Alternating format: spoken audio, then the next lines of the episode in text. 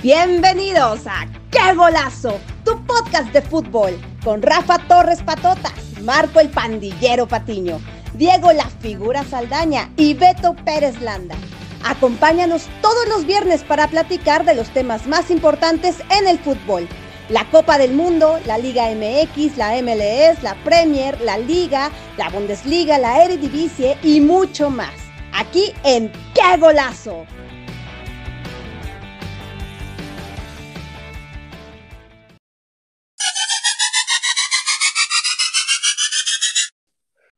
¿Cómo están? Arrancamos. ¡Qué golazo! Aquí estamos en el podcast, como siempre, con mucho gusto. Marco Patiño, el figura Saldaña, aquí está el buen Diego con mucho gusto. Y el gran ausente es el que en redes sociales está ahí eh, haciendo comentarios, calentando a este grupo, eh, que es un, vestidor sano y limpio. Y el señor Rafa Torres, que por una eh, ausencia eh, evidente ante un compromiso ineludible, es el cumpleaños de su hijo, dice, es cumpleaños de mi, un fuerte abrazo para el hijo de Rafa Torres, pero empezó poniendo increíble y de no creerse que Beto Pérez Landa, Marco Patiño dijeran en qué golazo, en el episodio 2, que sería la mejor actuación de México en su historia en una Copa del Mundo. Yo no me acuerdo haber dicho eso, a ver si nos lo recuerda eh, obviamente el figura Saldaña aquí en, el programa, pero bueno, eh, vamos a platicar de, lo que pasa con la selección mexicana, la tristeza de, ver a una selección que sí puede jugar bien al fútbol,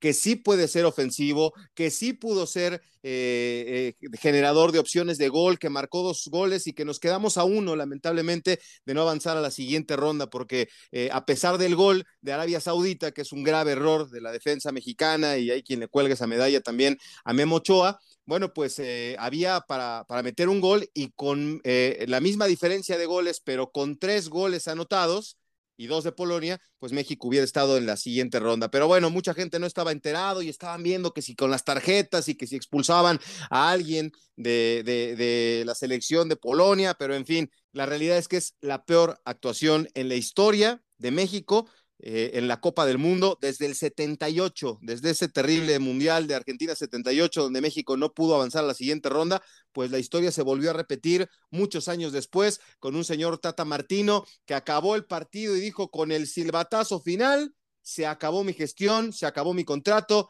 y como dijo Barrabás, ahí nos vemos, ya te vas, no va a entregar, o bueno, me imagino que entregará un reporte, pero creo que fue frío el señor Martino a la hora de la despedida. Yo lo menos que esperaba es que le diera las gracias a la federación, que le diera las gracias a la afición, pero bueno, yo sé que con la afición no estaba muy, muy bien Martino. A ver, Marco Patiño, vamos a hablar de eso, de quiénes son los responsables, quién toma las decisiones, qué cambios deben de haber y también vamos a platicar de, los enfrentamientos que ya tenemos seguros en esta Copa del Mundo, de los equipos que todavía están buscando su lugar. En fin, bienvenidos. Marco, ¿cómo estás?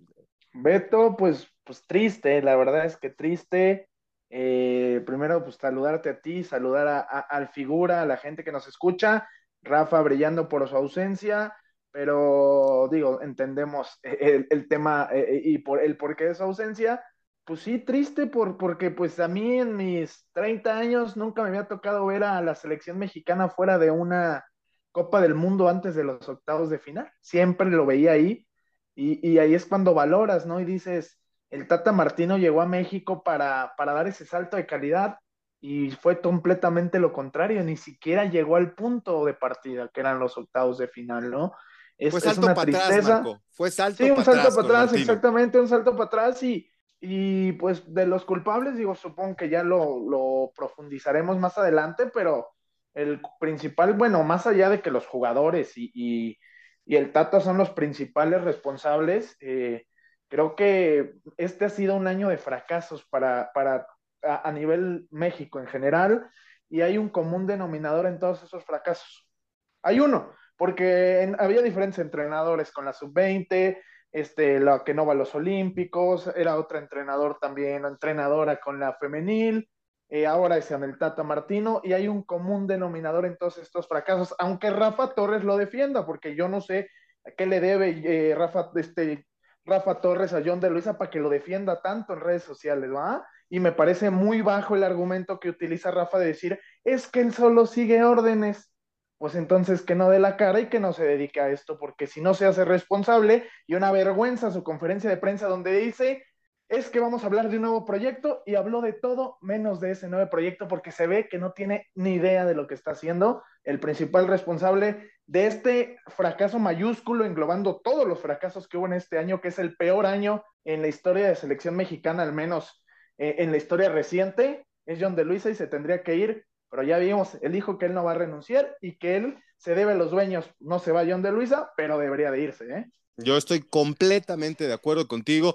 Conozco al señor de Luisa, me parece un tipo inteligente, eh, trabajador, muy bueno para los negocios, pero aquí necesitamos gente de fútbol, que él se dedique a, gestionar todo lo que se, sea necesario para que tengamos un muy buen mundial en el 2026 en lo organizacional pero para el fútbol necesitamos alguien que tenga experiencia, que conozca el medio, que haya sido importante este, para el fútbol mexicano, porque yo creo que sí tendría que ser alguien de la familia del fútbol, porque el presidente de la Liga MX es también muy bueno para hacer comercio, es muy bueno para, para los negocios, para organizar un torneo en Estados Unidos con equipos de la MLS, pero aquí seguimos priorizando lo económico por encima de lo deportivo. Yo creo que Martino tiene una gran responsabilidad una muy buena tajada de la responsabilidad de lo que pasó con México figura, pero también nuestros dirigentes hacen muy mal, mal trabajo, no tenemos descenso en nuestra liga, no tenemos eh, posibilidad de que los que se están formando en la liga de, de ascenso, la liga de expansión, lleguen a primera división. El gran problema también es que priorizamos lo, lo económico por encima de lo deportivo. ¿Cómo estás, figura? Hola, chicos, ¿cómo están? Buenas noches. Tienes toda la razón. Y eso, eso no ha cambiado y eso lleva años arrastrando este, este, este lastre, este problema. Eh, ellos piensan que, que, si tenemos un éxito económico, eh, ya está justificada su, su, estadía en la federación y eso no puede ser así. John de Luisa es muy exitoso en el aspecto económico. También hay que ser sinceros, la selección es un producto muy fácil de vender en Estados Unidos, es un producto que se vende solo el mercado estadounidense es un, es, un, es un mercado muy noble, es un mercado poco exigente que se le lleva basura y te llenan los estadios y te generan taquillas de 2, 3, 4, 5 millones de dólares por, por, por partido. Entonces, tampoco hay que ser un genio para, para, para comercializar a la selección mexicana porque se vende sola. Ahora, en el aspecto deportivo, por favor, los resultados son una verdadera vergüenza se tienen que ir todos. Para mí se tienen que ir todos. Tiene que, empezar la pirámide desde arriba hasta abajo, porque no hay gente de fútbol, no hay gente que sepa realmente de fútbol y por eso estamos metidos en, donde estamos este, al día de hoy. El resultado de la selección, pues mira, podríamos profundizar un poco más, pero realmente eh, la selección no era una selección de calidad, era una selección que podría pasar a, a, la siguiente ronda, pero sabíamos que en la siguiente ronda nos iba a tocar Francia y ahí vamos a tener nuestro, nuestro Waterloo, la verdad. Martino tiene una gran responsabilidad, sí, sí la tiene, pero la verdad es que el material humano con el que contaba México no era un material humano de, de primer nivel. Y el, y el problema de esto es que llevamos 25 años con unas selecciones, unas mejores que otras, pero realmente en términos generales no estamos este, a la altura de las mejores del mundo. Y, lo que, la infraestructura que existe en el fútbol mexicano es amplísima, es muchísimo el dinero que se maneja en México para no tener una ni siquiera de las 10 mejores selecciones del mundo. Este, realmente estoy muy apenado y, y dolido por lo que nos pasó ayer. No, no, no, es, es, terrible, es terrible, es un fracaso rotundo. Eh, lo que más coraje da, no sé si ustedes estén de acuerdo, es que avanza una selección de Polonia gris, una selección de Polonia en la que mucha gente se sorprende platicando con, con amigos españoles, con amigos argentinos. Dicen, es que es increíble que esta Polonia, con lo poquito que tiene, con lo poquito que tiene, este, y, y me decían, la Liga MX es infinitamente mejor que la Liga de Polonia y hay muchos jugadores que efectivamente están en la Bundesliga. Bueno, ya vimos que la Bundesliga tampoco tiene éxito, ¿no? Porque Alemania con una gran cantidad de futbolistas en su propia liga eh, se quedó fuera y es el segundo mundial consecutivo en el que fracasa la selección de Alemania. Pero a mí lo que me da coraje, figura, lo que me da coraje, Marco, es que esta selección sí podía jugar mejor fútbol. Orbelín Pineda fue la esperanza de México y lo acabó sacando Martino. Es increíble. Y ya vimos que había jugadores determinantes. ¿Vieron la de Henry Martin que tuvo a Bocajarro en este partido? El servicio por el costado de la izquierda. Es el, el Chaquito Jiménez la mete. Y, se lamentó Henry Martin. Yo lo que, lo que digo y lo que me calienta es, ¿por qué demonios o por qué rayos esta selección, como enfrentó el último partido ante Arabia, no lo hizo en la presentación ante la selección de Polonia? ¿Por qué no? No sé, Beto, no sé, y la verdad es que hasta en el mismo Arabia, este, que planteó, que para mí planteó un buen partido Martino, eh, el primer tiempo no entra el balón de milagro, después anota dos goles en cinco minutos, al minuto 53 México ya tenía dos de los tres goles que necesitaba y no pasó nada con la selección mexicana ya. Sí, es que nos anularon dos goles, ok, nos anularon dos goles que estaban bien anulados, entonces esas oportunidades no las podemos contar. De ahí en fuera México no hizo más, no es que haya hecho figura al portero. Fue, el, mejor, fue el mejor partido de la Copa del Mundo de la selección mexicana, Marco. Sí. Y eso que contra Arabia Saudita, Arabia Saudita no traía nada, Beto. Ah, no, ¿y por qué le ganó a Argentina? Porque fue un milagro del Señor que le ganó a Argentina, fue un accidente, Beto. Si tú te conformas con que fue el mejor partido, Sí, escúchame, es que ni siquiera me dejas terminar, pero ya sabemos que aquí el único que sabe de fútbol eres tú, Beto. No, no. estoy diciendo, ah, entonces déjame hablar, déjame terminar y después si quieres debatir lo que yo digo, adelante. A lo que yo me refiero es, Beto, que hiciste los cinco minutos, en cinco minutos hiciste los dos goles, necesitabas uno. Y México en el segundo tiempo ya no hizo, o sea, ya no es, no es que hayas hecho figura al portero de Arabia, no es que hayas reventado los postes, México se ahogó y México principalmente se ahogó por los cambios que hizo Martino. Es ah. increíble que haya sacado a Orbelín Pineda, como dices, y que haya, que haya sacado a Orbelín y a Henry para meter a Raúl Jiménez y a Charlie Rodríguez. En ese momento el partido se murió, Beto, se murió. Antuna. Antuna. Pero Antuna fue el primer cambio. No, los dos goles. Pero mira, los peores cambios en la historia de la selección mexicana. Los dos goles, es que me vas a dejar terminar, repito. Los dos goles cayeron con Antuna en la cancha. en ese aspecto, Antuna ya estaba en la cancha. Pero después anotan los dos goles. Sí, penoso, penoso. A lo que yo voy es a que tú mataste el partido. ¿Por qué? Porque necesitabas un gol y en 50 minutos no lo pudiste hacer, Beto. Contra un equipo malísimo como Arabia. Sí, le ganó a Argentina, porque terminó siendo un accidente, porque Argentina terminó clasificando como primer lugar, pegándole un baile a Polonia. Al equipo al que tú no le pudiste ni siquiera tirar a puerta, Beto. Por favor. México, Oigan, yo tengo un tema. Con este grupo, nada más termino, Diego. Perdón, perdón. Con este grupo, México tenía que clasificar porque Polonia era es malísimo y Arabia es malísimo, Beto, por Dios. A ver, sí, tienes razón. Oye, quiero tocar un tema que, que, no sé si lo notaron en el partido de ayer, que te habla de la mala preparación en términos globales que tenía la selección, que fue cuando, como ustedes dicen, metimos los dos goles empezando el segundo tiempo y, y, y era, y, y, la selección no sabía, no, no estaban conscientes que nosotros podíamos recibir un gol y que de todos necesitábamos el tercero, que con, con el 3-1 pasábamos y la selección se seguía defendiendo como cuidando ese, que no nos fueran a meter el, el, el, el 2-1 ellos, cuando era irrelevante que nos metieran el 2-1. Es más, hasta los comentarios de los cronistas cuando nos meten el 2-1 ya estamos eliminados. Y no es cierto, México seguía necesitando un gol. Ni siquiera estaban bien preparados estadísticamente para el partido. Porque les voy a no, decir. No, pero Martino sí sabía figura, porque al final. No, Martino sí lo sabía. sí les hace la seña de vamos por uno.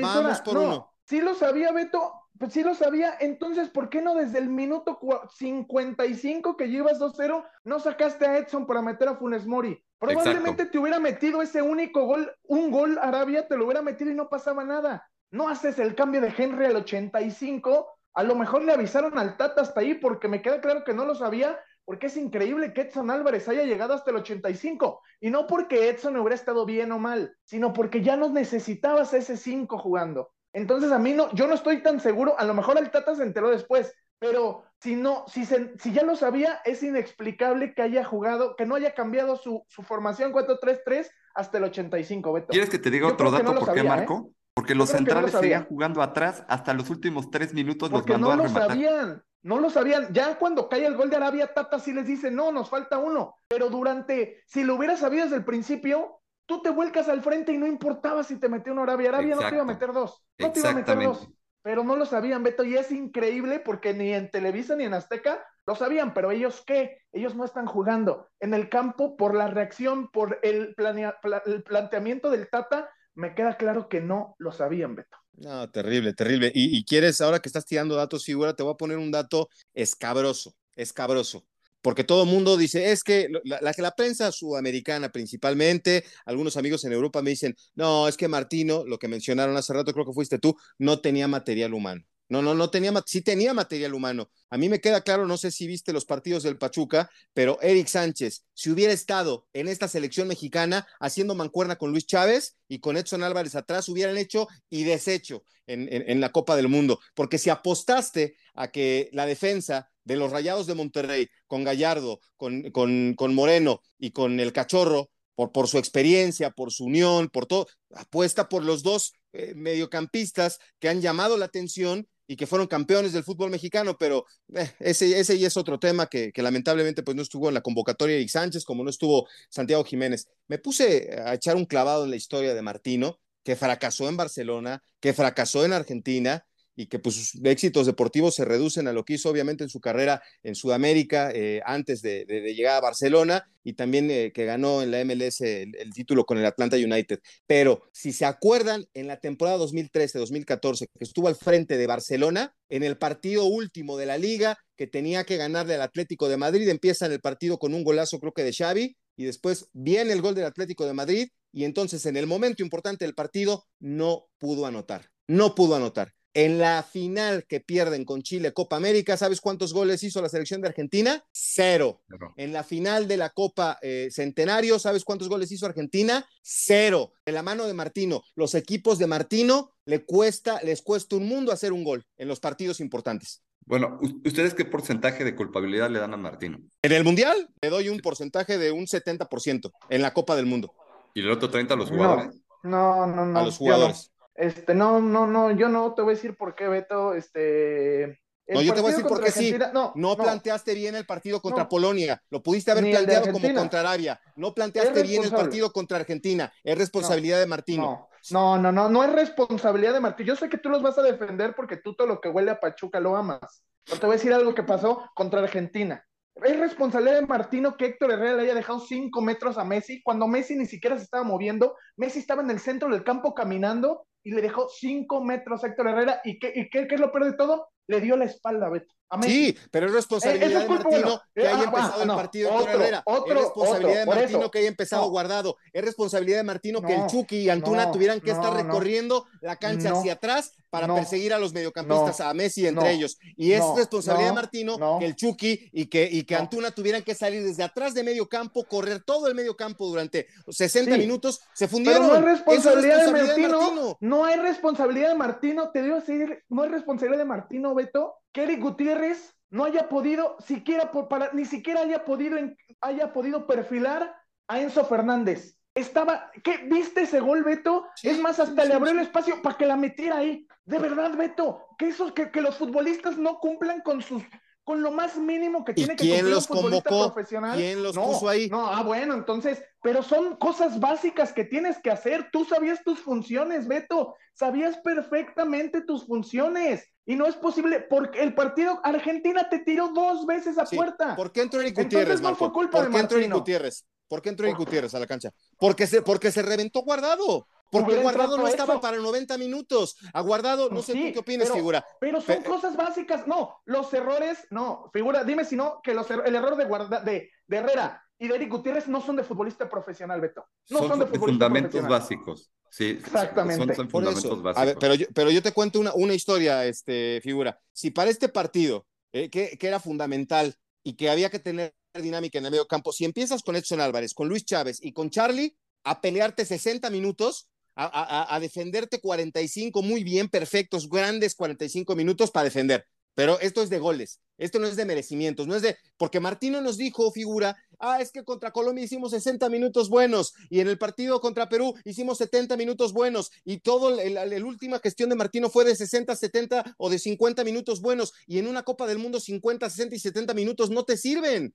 Además, el tema es que, ¿sabes qué? En cualquier planteamiento que tú pongas, si tú no atacas, tus posibilidades de éxito son muy pocas. Y no atacábamos. Entonces estaba todo arraigado a que sacáramos el 0-0. Y es muy complicado porque en cualquier jugada personal te pueden cambiar la- el, el- partido. Por eso, no pasó. le vamos a dar el cero de por responsabilidad a Martino, pero el 70 después de los errores que cometieron los futbolistas mexicanos, no es el 70. Ponle un 60-40, un 50-50, ah, pero los errores. De 60-70, Dios mío. No, pero los errores, Beto, los er, en serio, los er, el error de Guti y de Herrera no son de futbolista profesional. Y se supone que tú cuentas con futbolistas. Beto, tú no le puedes dar la espalda a Messi ni darle 5 metros. Todos, si te fijas, hay una imagen que postearon en redes sociales donde todos estaban a 1 o 2 metros de su marca. Herrera le dio 5 metros a Messi, a Messi, que no es como que se estuviera moviendo y corriendo. No le puedes dar un centímetro no, por eso, Messi va caminando desde la media cancha, va siguiendo la jugada caminando, caminando, caminando. ¿Y qué hace Héctor Herrera? Le da la espalda y le regala cinco metros. Ni siquiera lo Messi espejea. recibe, la mete. Ni siquiera lo espejea. Esos son errores. Y el error de Guti, Beto, de verdad, el error de Guti en el gol de Enzo Fernández. Y yo se los dije en este programa la semana pasada, Beto. lo único que México no podía hacer era perder por más de uno con Argentina. Si perdías con por uno, no pasaba nada. Estabas en la siguiente ronda, lo sabes. Perdimos por dos por errores infantiles. Ok, entiendo que no se iba a ganar, que planteó mal el Tata porque jugó a no perder. Y cuando juegas a no perder, pierdes. Pero hubiéramos perdido 1-0, Beto, si tú quieres. Pero los errores y con ese 1-0 y de Eric Gutiérrez Galaviz son imperdonables, Beto. Así como quieren culpar a Antuna por la falla que tuvo, que sí es grave, también culpen a Héctor Herrera y a Eric Gutiérrez Galaviz que regalaron el partido contra Argentina, Beto. Porque no te peloteó Argentina, no te llegó 70 veces, te llegó dos y las dos las pudiste haber evitado, pero cometiste errores, distracciones, Beto, que son de primaria. Que, ni, tú y yo en el torneo de medios cometemos, te lo juro que no. Fíjate, figura, te voy a regalar una frase que, es, este, es la, obra cumbre de la, de la atención de Marco Patiño. Siempre habrá ayeres, siempre habrá mañanas, pero no oyes, el, figura te acaba de decir, ¿qué dijiste, figura? Que para ganar un partido, ¿qué tienes que hacer? Que para ganar un partido, este, recuérdame. Atacar, goles, goles, goles, buscar el Pero perdiste, ¿En qué perdiste porque este, figura México en el partido contra Argentina. No, pero pudiste haber perdido 1-0. partido. Si perdías 1-0, ¿qué pasaba, este, Diego? Cuéntame. A ver, es justo lo que estamos mencionando. El equipo no estaba bien preparado mentalmente, entonces ni siquiera tenían los escenarios que tenían que manejar. Si, si Martino les mete en la cabeza y decirles, a ver muchachos, si perdemos 1-0, aguantamos el 1-0 porque los escenarios son los siguientes, lo aguantamos, pero el equipo ni siquiera se veía responsable. Y después vuelvo a lo mismo, y ya en el partido con Arabia tampoco sabían qué resultado era lo que necesitaban para pasar la siguiente ronda. Y eso es imperdonable a estas alturas. Y con estos niveles de, de, conocimiento de juego y de estadísticas y de gente que está atrás en el Big Data, no puede ser posible que los jugadores no supieran esto. Bueno, ¿quieres algo más increíble? Digo, hoy a toro pasado salen las cosas, ¿no? Y los trapitos al sol. Luis Chávez, el mejor jugador de la selección mexicana en esta Copa del Mundo, que ya lo está buscando el Bayer Leverkusen. Le dicen, oye, ¿qué pasó en el partido contra Argentina? No, pues es que no le entendimos a Martino lo que pretendía el partido, no, no, entendimos su estrategia. Sí. Oye, lo primero ¿Y el mismo Luis Chávez, terminando, eh, terminando el partido, ¿todos estamos claros? ¿Estamos en la misma? ¿Vamos para el mismo lado? Ah, no, Martino dijo, no, ya les expliqué, ellos entienden, chao y los, el mejor jugador de la selección mexicana no sabía de qué se trataba el planteamiento contra Argentina. ¿Eso, eso de quién es culpa? ¿De, de, Chávez que no entendió? No, de Martino, definitivamente. No, ¿sabes de quién es culpa? Es culpa de los federativos y les voy a decir por qué, chavos. Porque la noche antes del partido contra Arabia se, se, se, empezó a correr el rumor de que podían despedir a Martino. ¿Están de acuerdo? Salió en, las redes sociales y, y fue un fuerte rumor. Y yo les pregunto a ustedes, ¿A poco se tienen que enterar un día antes del partido contra Arabia Saudita que los mensajes, no, que los jugadores no están entendiendo el mensaje del entrenador? ¿A poco eso no, no, no pasó dos meses antes, tres meses antes, hasta una semana antes del Mundial? Tienes que llegar al ah, último partido del Mundial para darte cuenta que tus jugadores no están captando el mensaje. No, pero ¿sabes qué es lo más increíble? Es que esa fue la gestión de Martino. El, el, el jefe de Martino, el director deportivo, era Gerardo Torrado que respeto muchísimo su trayectoria, un hombre honesto, impecable, que sacrificó su, su, estancia en el fútbol mexicano, también en Pumas, ¿no? Que pagan con despensas, pero para irse al Polideportivo Ejido y, y, abrirse una brecha en Europa, y fue un importante jugador de selección. ¿Tú crees, y lo hemos platicado en otros espacios, ¿tú crees que él tenía la jerarquía, la personalidad y el liderazgo para decirle, oye Martino, no vamos por buen rumbo? O sea, ya tenemos dos años de no buen rumbo el último año de incertidumbre, los últimos partidos de malos y después resultados. a Jaime Ordiales, que es un fiasco, Beto.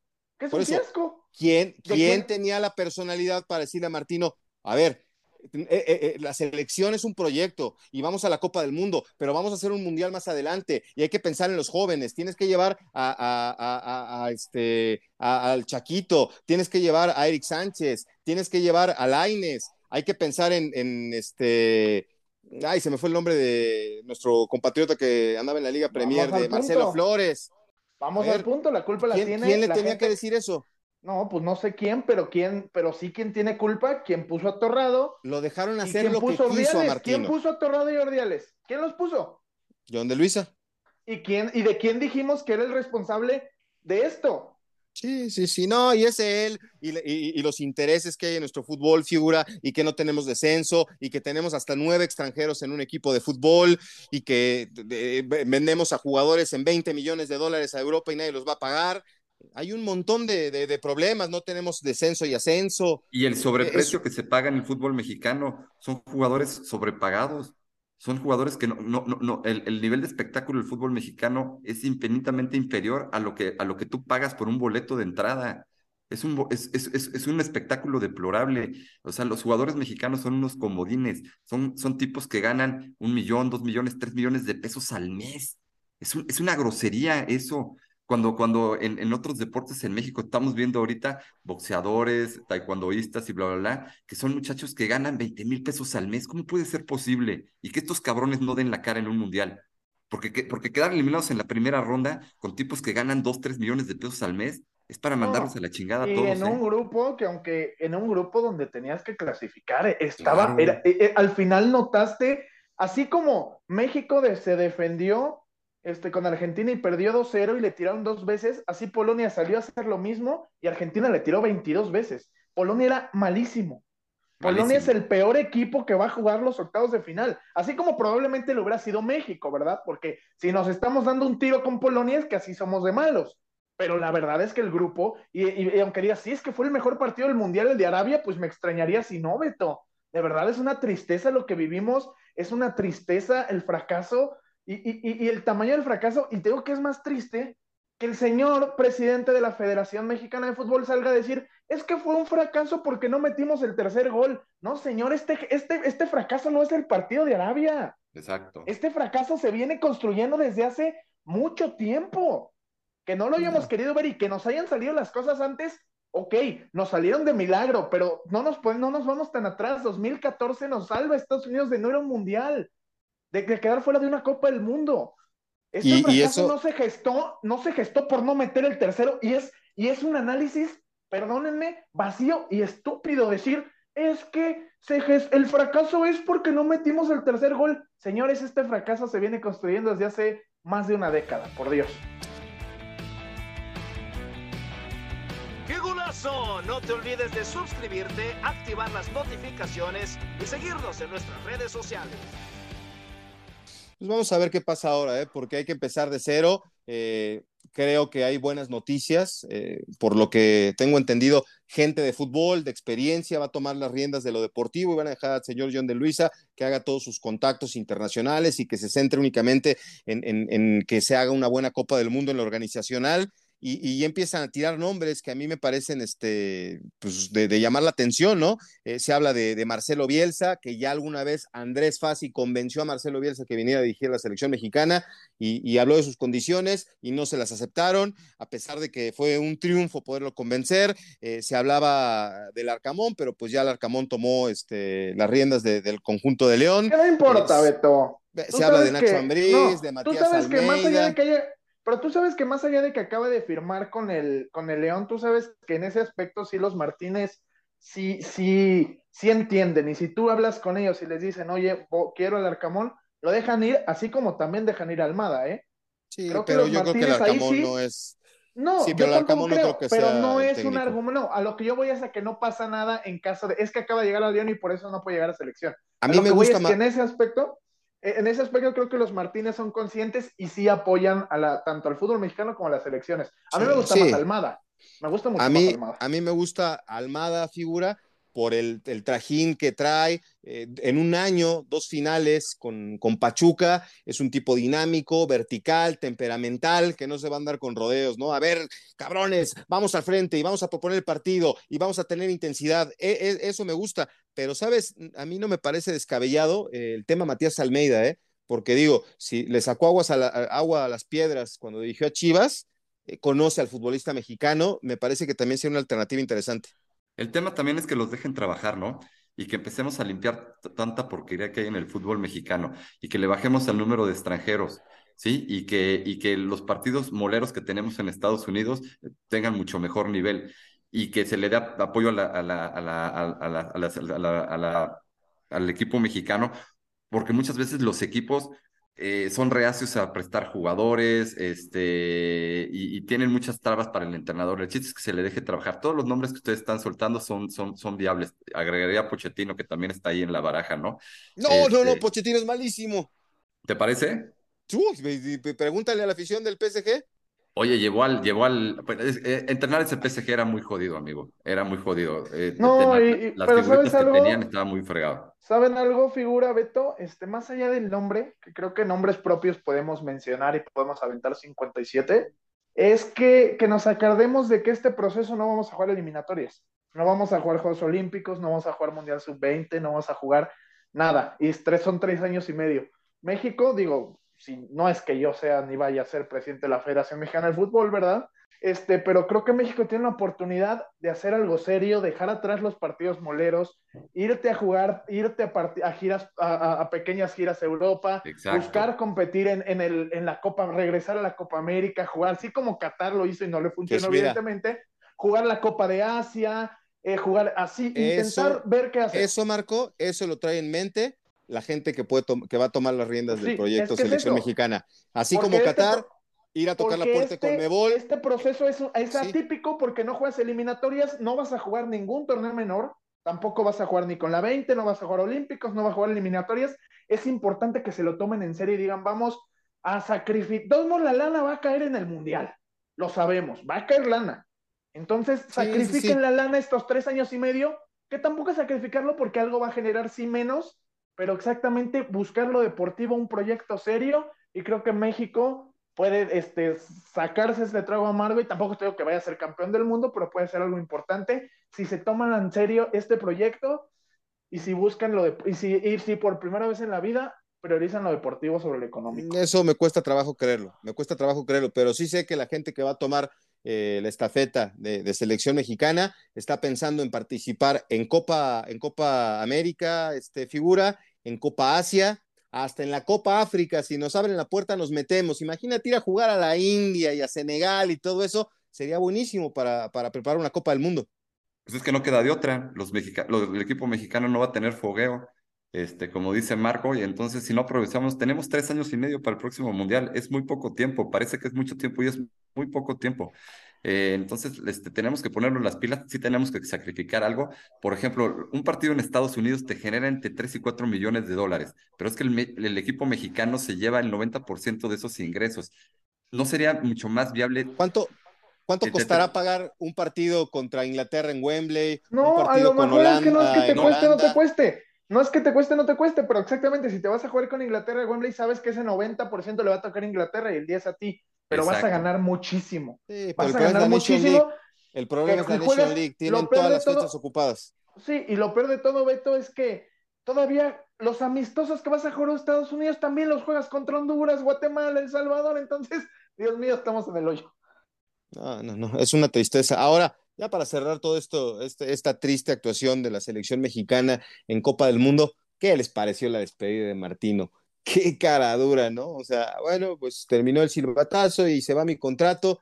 O sea, aunque sea agradecele, ¿no? A la federación, agradecele a los aficionados. Tenemos la mejor afición del mundo. ¿Cuánta gente va y empeña su coche, eh, eh, hipoteca su casa, eh, revienta las tarjetas, pero están ahí? y era espectacular que, que, finalmente después de dos partidos hayan desbocado el grito de gol y acompañan al equipo y están en las buenas, en las malas y en las peores. Y sí, pues hay que criticar, pues hay que criticar, hay que, hay que apretar, hay que apretar. pero no le podemos reprochar nada al aficionado mexicano que se fue al, a Reforma, a, perdón, al, ¿cómo se llama? Al Monumento a la Revolución, la gente en sus casas. Tenemos la mejor afición del mundo, carajo. y esta selección no está a la altura. ¿Y sabes qué es lo peor? Que he leído en redes sociales personajes, no voy a decir nombres, pero he visto personajes que han responsabilizado al aficionado. Dicen, ¿cuánto tiene de culpa el aficionado de este fracaso? La única culpa que tiene es seguir consumiendo lo que le venden, pero es, es, es que la gente quiere a su selección, la gente se sigue ilusionando, sigue comprando la camiseta, y de eso la, la, gente tiene 0% de culpa de este fracaso, ¿eh? 0% de culpa. Y quien culpe a la afición, me parece tristísimo después de que hubo 70 mil mexicanos en el mundial más caro de la historia, Beto. Pero sabes qué, Marquito, también somos responsables, viejo. sí, tenemos nuestra parte de culpabilidad, porque estamos respaldando a una, una panda de, de, de, de no es que lo respaldemos, es nuestro, es no, pero es que no es que tú lo respaldes, es que tú, sí, vamos a dejar de consumir, sí, pero es la pasión por el fútbol, la pasión por, por, por, por los colores, lo vimos, es así.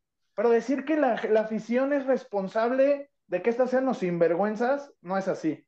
O sea, no, perdóname, yo le doy el 0% de, de responsabilidad a la gente. La gente se portó de 10, la gente se gastó mucho dinero en ir, al Mundial. Fueron 70 mil mexicanos en el Mundial más caro de la historia. Yo lo sé, Marco, pero, tiene, pero tiene razón el figura. Hay que ser inteligentes. O sea, ir a gritar eh, a los ah, no, eso es otra cosa. pero, eso no, pero eso no tuvo nada que ver con los malos resultados. ya sé, no estoy diciendo eso.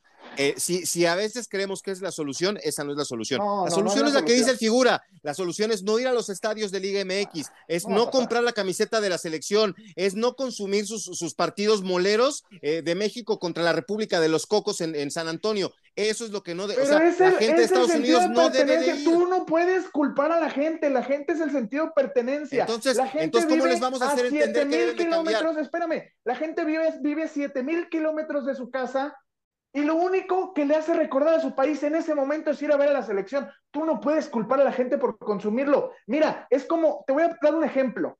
Orlegui Deportes compró al Atlas y dijo, esta afición es entregada, esta afición es buena. Le voy a dar un equipo de calidad que nunca, le han, nunca antes le había dado. Se la dieron y ahorita se forran en billetes, Beto. Porque le dieron un producto de calidad y un equipo bicampeón. Y no, y no pensaron, ah, la gente compra todo, no. Pensaron, Fracasamos en el 94 y no cambió el fútbol mexicano. Fracasamos en el 98 y no cambió el fútbol mexicano. Fracasamos en el 2002, en el 2006, en el 2010, en el 2014 y no cambia. Por eso, por sigamos llenándoles las bolsas, este figura, sigamos llenándoles las bolsas de dinero y vamos a tener los mismos resultados. Ve lo de Orlegui, Beto. Sí, pero Orlegui no está al frente de la Federación Mexicana de Fútbol. Por eso, pero es un ejemplo de que sí se puede. A, los federativos en 2002, en 2006, en 2010, en 2014, en 2018 y en todos los mundiales nos han demostrado que eso no les interesa. O dime que no. Eso es otra cosa, pero de que se puede, se puede. A ver, pero les hago una pregunta. no tiene la culpa. ¿Qué hemos progresado en los últimos 20 años? Nada. Nada. Porque no ha cambiado la situación. Lo mismo, Atlas tenía 70 años sin hacer nada. Llegó Orlegui y dijo, esta pero gente Orlegui no está en la federación. Pero a lo que yo me refiero no es a Orlegui o no, es que sí se puede. es que son cosas diferentes. Un equipo de 70 años, no, no, pero no, o sea, lo, único que nos sobra es dinero, Marco. Tenemos dinero para aventar para arriba, pero a ver, yo, yo le, le, quiero hacer una pregunta al figura Saldaña. A ver, Diego, desde 1994 hasta el Mundial de Qatar 2022, hemos seguido en la misma fórmula, los mismos patrones, hemos actuado de la misma manera y hemos conseguido los mismos resultados, ¿sí o no? Sí, totalmente, pues, es, evidente. No, estos son peores, este fue peor. Entonces, si no viene una sacudida, Diego, a partir de este fracaso totote que no teníamos desde 1978 en el Mundial de Argentina, si no viene una sacudida en el árbol, vamos a tener el mismo mundial en el 2026 y en el 30 y en el 34 y nos vamos a morir y vamos a eh, seguir eh, con estas mismas condiciones y con estos mismos resultados. ¿Se acuerdan del gol que metió Raúl Jiménez, este, que nos metió al mundial de chilena? No, de hecho el que nos metió al mundial fue el de Graham Susi. Bueno, sí, lo recuerdo. Técnicamente sí, tienen razón. Este, ¿La chilena contra Panamá, tú dices? ¿Eh? Contra Panamá, exactamente, en el Azteca. Ese gol o el de Graham Susi, por supuesto que tiene mucho más valía, que todos lo festejamos como locos, al final le vino a hacer mucho daño al fútbol mexicano. ¿Están de acuerdo? Porque ahí hubiera sido un parteaguas muy importante para darle la vuelta a esta situación y empezar a limpiar la casa desde, desde arriba. Pero como eso no sucedió y al final fuimos al mundial, se volvieron a maquillar las cosas y se han venido maquillando las cosas mundial tras mundial. Pero como este es el primero que vamos a quedar después de 30 años eliminados en la, en la, en la primera fase, ahora sí se van a tomar decisiones. De 40 y cacho, ¿no? Cuando era evidente, simplemente estábamos maquillando las cosas porque pasábamos a la siguiente ronda y pensábamos que habíamos hecho bien las cosas cuando no se habían hecho bien. Pero yo creo que eh, en, ese era el momento clave para darle un revolcón al, fútbol mexicano desde sus cimientos y empezar a hacer las cosas de cero. Lo peor de todo, eh, figura, es que se veía venir. Como dices, se veía venir. Era, no es algo que, que no. Era una muerte anunciada. antes de este partido teníamos 350 minutos, antes desde Arabia, 350 minutos sin hacer un gol en Copas del Mundo. el último lo hizo el Chicharito. Y lo peor es que hubo quien nos dijo, sin meter un nos dijo así de, qué pesimistas, México siempre, y se veía venir, lo dijimos, y no es como que adivinemos, ya sí, tienes razón Rafa, sí dijimos que México era... Eh, ah, eh, pero desde el, corazón, Marco. Sí, fue desde el corazón, pero, sí, pero un ejercicio... Lo metieron en cuartos no, no me echo para atrás.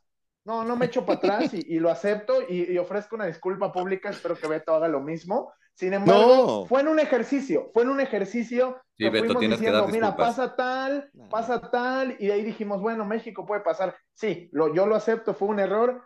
Lo Tribunero, tú porque Carlitos Ochoa te, anda ahí aplaudiendo como foca. No, es que hay, que hay, que hay que asumirlo, hay que asumirlo. Yo sé que tú vas a Desde el corazón. Yo no, me acuerdo haberlo dicho. Sí, sí, lo dijimos, tú y yo lo dijimos. Desde el corazón, no desde la razón. Y me dijo Veleta. Veleta, tu abueleta, este, Ochoa. No, yo con lo, lo, que, o sea, yo ya para pasar al siguiente tema, que ya basta de, de, tristezas, es que yo lo que me refiero con lo de Orlegui no es a que vaya Orlegui, no.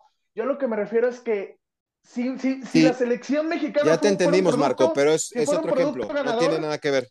No, si, si, la selección mexicana fuera un producto ganador, sería mejor negocio de lo que ya es. No les interesa, sí, pero no les interesa, no les interesa. Son como los vaqueros de Dallas, figura, mientras se siga vendiendo transmisiones, llenen estadios, vendan camisetas, lo que pasa en lo deportivo les vale un pepino. Pero bueno. Porque son limítrofes, porque tiene razón Marco, si fuera un producto ganador ganarían el doble de lo que están ganando. Sí, pero no les interesa, no les interesa. Con que vayamos al Mundial, se llenan las arcas de, la federación, de las televisoras y listo. Ahora, dijiste lo de, que, no, no, ni me menciones a Raúl Jiménez porque eh, es una terquedad de Martino, fue una terquedad de Martino. Hasta el último momento había que meter primero a Funes Mori, pero bueno, eh, dijiste, dijiste el gol aquel de chilena. Si le quitas, eh, hablando en selección, porque yo sé que Hugo Sánchez fue uno a nivel de clubes y uno en selección, Rafa Márquez uno en selección, uno en clubes, entendiendo que hay diferencias. Si le quitas ese gol, te queda Luis Ángel Andín. Así de fácil. no, es lo que iba a decir. Le el Gandhi Vega, güey.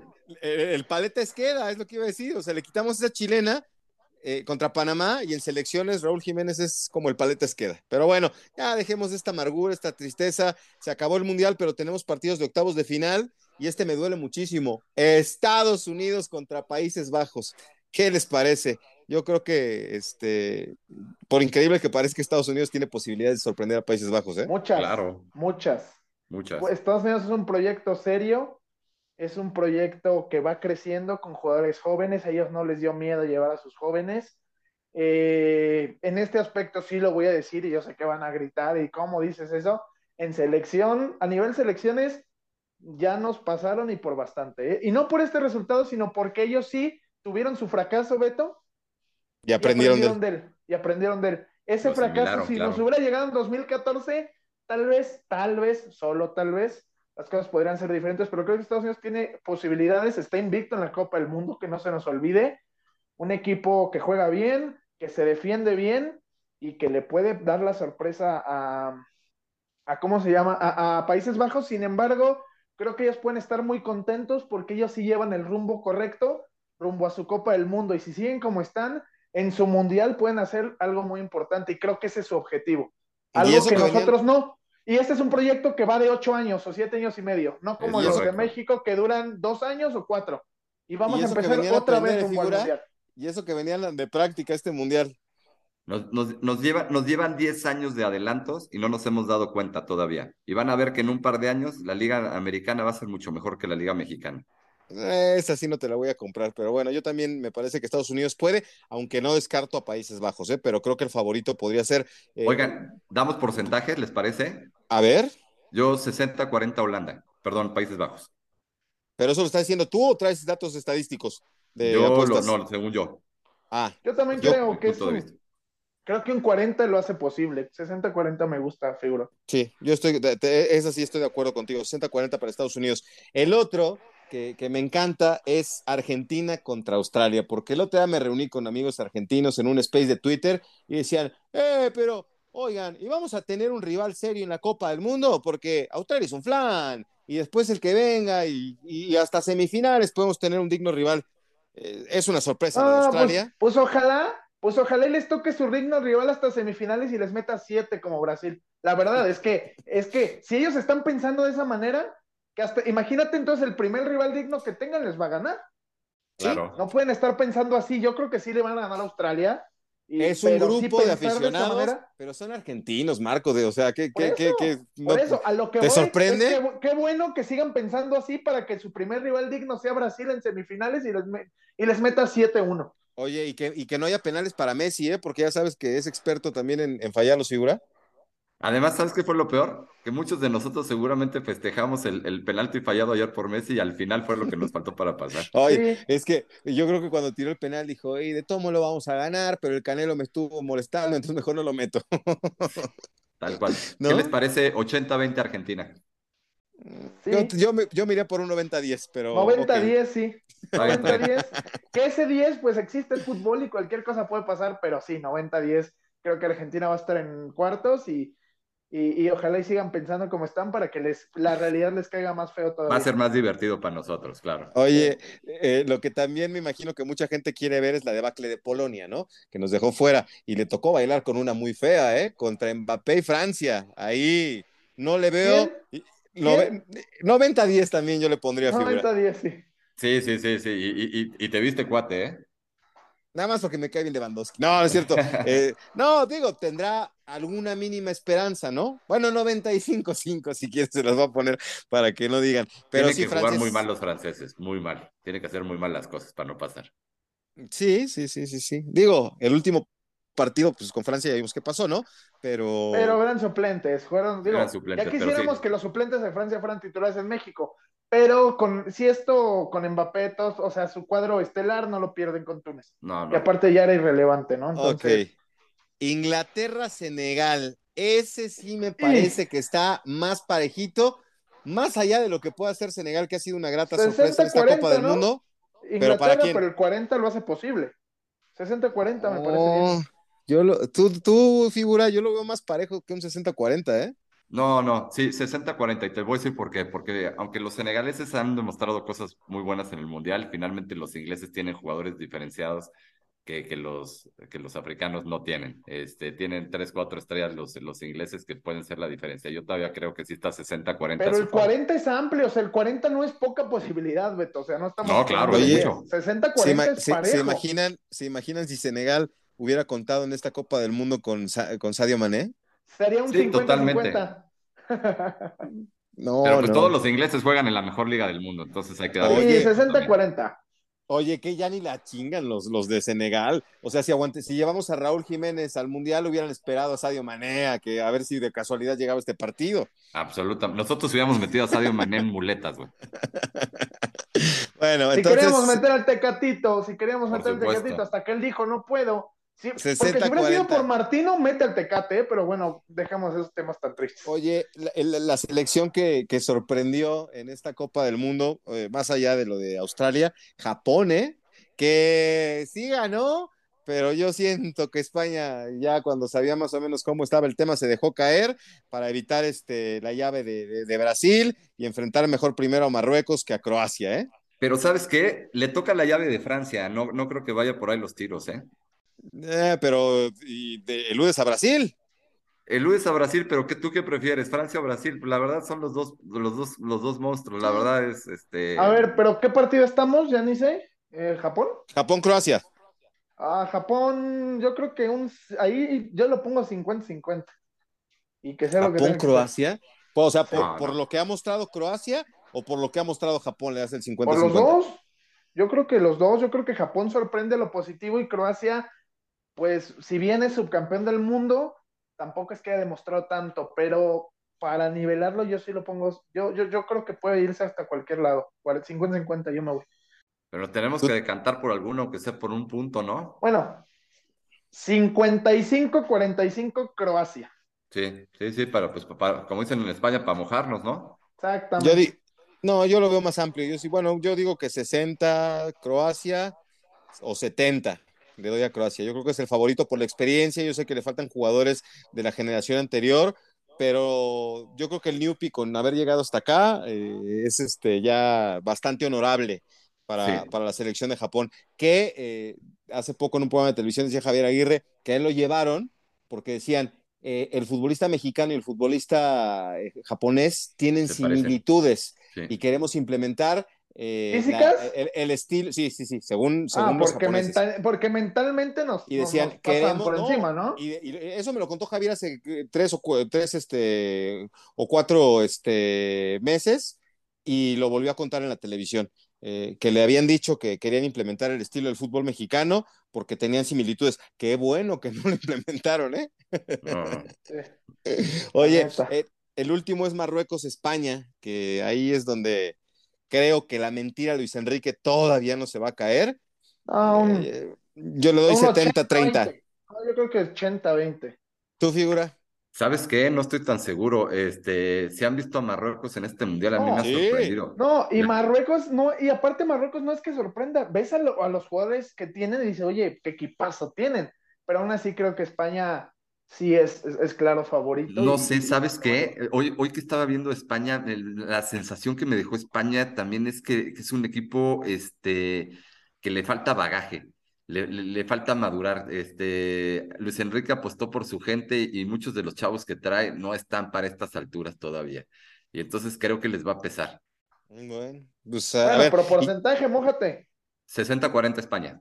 No, se mucho, pero está bien. Tu opinión, yo creo que, bueno, me voy con Meta 70-30 España. 70-30. Y, y, por último, ¿quién, ¿quién avanza del grupo G? Así como están las cosas. Yo creo que no va a haber problema y que Brasil va, va a avanzar sin ninguna duda. Brasil y Suiza. Acompañado de Suiza, ¿eh? no, yo voy Serbia.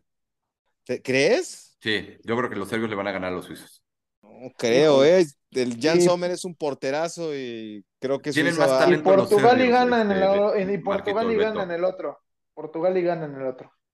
Portugal y gana. Entonces el cruce quedaría este, Portugal, Serbia o Suiza y Brasil gana, ¿no? Contra gana, gana. Uruguay. Gana Uruguay. Yo digo que Uruguay, ¿eh? Es que gana Uruguay. Los uruguayos tienen que ganar. Sí. Sí, sí, sí, sí. Oiga, Uruguay. eso, lo estaría muy bien. Yo creo que gana, se va a sacar Uruguay, Brasil. De, de, aquellas, de aquellos cuartos de final, ¿eh? Se van a sacar la espina ahí. Sí, sí, sí. Entonces, a mí me cuesta trabajo creer que una selección como la de Uruguay no va este, con ese estilo que tiene a, derrotarle a Gana, ¿eh? Entonces, yo sí apostaría por Uruguay. Pero bueno, pues ya, ni llorar es bueno, señor. Nos estamos despidiendo de, de, la gente de Qué Golazo, el podcast. A los amigos de Rocks Sports, también un saludo con mucho gusto. Marco Patiño, el figura Saldaña, Beto Pérez Landa. Y pues a nombre de Rafa también les mandamos un saludo porque anda, tiene más fiestas que diciembre el señor Rafa Torres y por eso no pudo estar con nosotros. Mi querido Marco, arrivederci. Pues nos vemos, Beto. La verdad es que sí, muy tristes. Este, eh, nada aquí es personal. Este, lo que se dice, pues es a veces con el sentimiento, pero sí creo que los tres compartimos la decepción y la tristeza de ver algo que pues ya tenía, ya tenía mucho que no se veía, ¿no? No, tristes tú y yo, porque el figura ya sabía y Rafa Torres que no iban a pasar a, esta ronda. Pero igual, igual la tristeza, igual no, igual duele, igual duele. De modo hay que aprender de los errores y, si, si, los errores no te sirven para aprender, entonces no sirvieron de nada. Entonces, pues a darle para adelante, amigos. Venga, señores, qué golazo el podcast. Nos despedimos. Gracias a la gente de Rock Sports, a Merry Barrales que estuvo ahí en la producción. Hasta la próxima.